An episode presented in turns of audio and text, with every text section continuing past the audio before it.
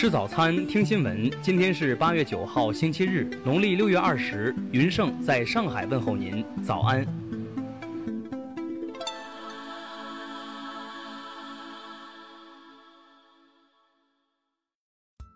首先来关注头条消息。当地时间六号，美国总统特朗普签署行政令，要求四十五天后禁止受美国司法管辖的任何人和企业与腾讯进行有关微信的交易。此举在美国国内引发担忧。据彭博社报道，特朗普的行政令禁止所有涉及微信的交易，这将禁止苹果通过其应用商店向苹果手机用户提供微信下载服务。微信是中国数字生活的核心，它是十亿多人用来购物、支付、浏览网页以及进行各种形式商务和个人通讯的首选应用。如果没有微信，中国与亚洲其他地区的消费者可能不愿购买 iPhone。报道还称，特朗普发布的行政令还可能促使中国采取报复行动，进一步打击苹果。苹果公司的大部分生产都是在中国完成的。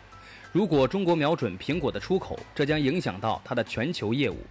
此外，中国还可能限制原材料的供应，比如稀土金属，这是生产 iPhone 的关键原料。报道最后表示，如果特朗普发布的行政令届时真的实施，而苹果又没有办法解决困境，有钱买 iPhone 的中国消费者可能会转向华为这一中国本土高端智能手机制造商。这样一来，特朗普多年来一直试图排挤的这家公司，最终可能会因他的行政令受益。听新闻早餐知天下大事，下面来关注国内新闻。七号，美国宣布对部分中国内地及香港官员进行制裁。香港金融管理局昨天表示，外国政府单方面的制裁在港并无法律效力。最高人民法院发布的报告显示。在全国交通肇事罪案件中，百分之九十四点三八九的案件出现了被害人死亡情节，被告人近百分之九十五为男性。一至六月，我国服务进出口总额两万两千两百七十二点八亿元，同比下降百分之十四点七，其中出口九千一百二十七点九亿元，下降百分之二点二；进口一万三千一百四十四点九亿元，下降百分之二十一点七。国家发改委等三部门联合印发方案，提出二零二三年基本实现原生生活垃圾零填埋，原则上地级以上城市不再新建原生生活垃圾填埋场。七月份，全国铁路固定资产投资完成六百七十一亿元，同比增长百分之三点六，其中基建大中型项目投资完成四百九十九亿元，同比增长百分之十一点三。数据显示，二零二零年上半年，我国经常账户顺差八百五十九亿美元，与国内生产总值之比为百分之一点三，继续运行在合理区间。今年上半年，内地向香港出口口罩、防护服、呼吸机、体温计、检测试剂和护目镜等六大类防疫物资，共计四点七亿美元，同比增长一点三倍。香港昨天新增新冠肺炎确诊病例六十九例。单日新增连续六天少于一百例，创十八天以来最低。下面来关注国际新闻。加拿大副总理费里兰七号宣布，加拿大将从对美国进口的含铝产品征收关税，作为美国对从加拿大进口部分铝产品加征关税的反制措施。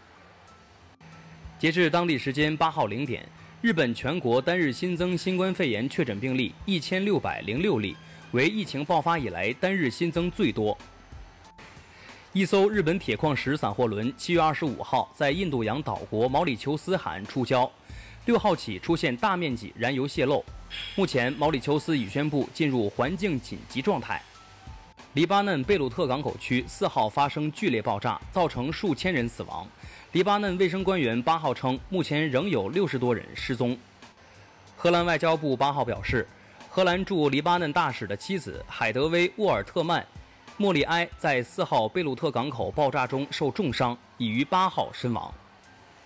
美国联邦上诉法院七号裁定，众议院民主党人可以就总统特朗普挪用五角大楼二十五亿美元资金用于建立美墨边界墙的行为提起诉讼。澳大利亚央行在最新发布的季度货币政策声明中表示。受普遍存在的不确定性和需求不足影响，澳大利亚经济复苏的步伐或将比此前预测的更慢。受新冠肺炎疫情影响，哈萨克斯坦原定于今年十月举行的全国人口普查将推迟至二零二一年十月举行。下面来关注社会民生新闻。内蒙古包头市达茂旗启动鼠疫疫情三级预警，预警时间从六号起持续至二零二零年底。二号，达茂旗发生一例死亡案例。专家会诊判定为长性鼠疫。上海一男子高某因失恋情绪低落，酒后连续蹦跳踩坏六辆汽车泄愤。日前，高某被当地法院以寻衅滋事罪判处有期徒刑八个月，缓刑一年。二零一九年十月，陕西安康市恒祥生物化工有限公司发生一起中毒窒息事故，造成六人死亡，经济损失七百一十五万元。经当地应急管理局调查认定，该事故系一起生产安全责任事故。上海警方近日查处了上海首例养犬人遗弃犬只案，狗主人因犬只年事已高且患有老年犬基础疾病，遂弃养。狗主人被处以罚款五百元，并吊销养犬登记证。浙江台州一老人台风天关窗坠亡一事，近日引发关注。当地行政执法局相关负责人表示，不逃避监管责任，小区业主将阳台封闭处理有其合理需求。最后，请关注文化体育新闻。CBA 季后赛半决赛昨晚继续进行，广东以八十八比八十五战胜北京，挺进总决赛。尤文图斯俱乐部宣布解除萨里一线队主帅职务。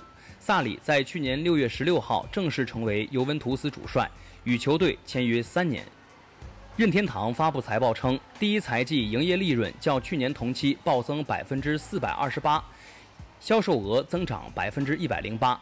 这主要得益于游戏主机及热门游戏《动物森友会》的强劲需求。第二十六届上海电视会白玉兰绽放颁奖典礼七号在上海举行，获五项提名奖的国产剧《庆余年》获得最佳编剧和最佳男配角两个奖项。以上就是今天新闻早餐的全部内容。如果您觉得节目不错，请点击再看按钮。咱们明天不见不散。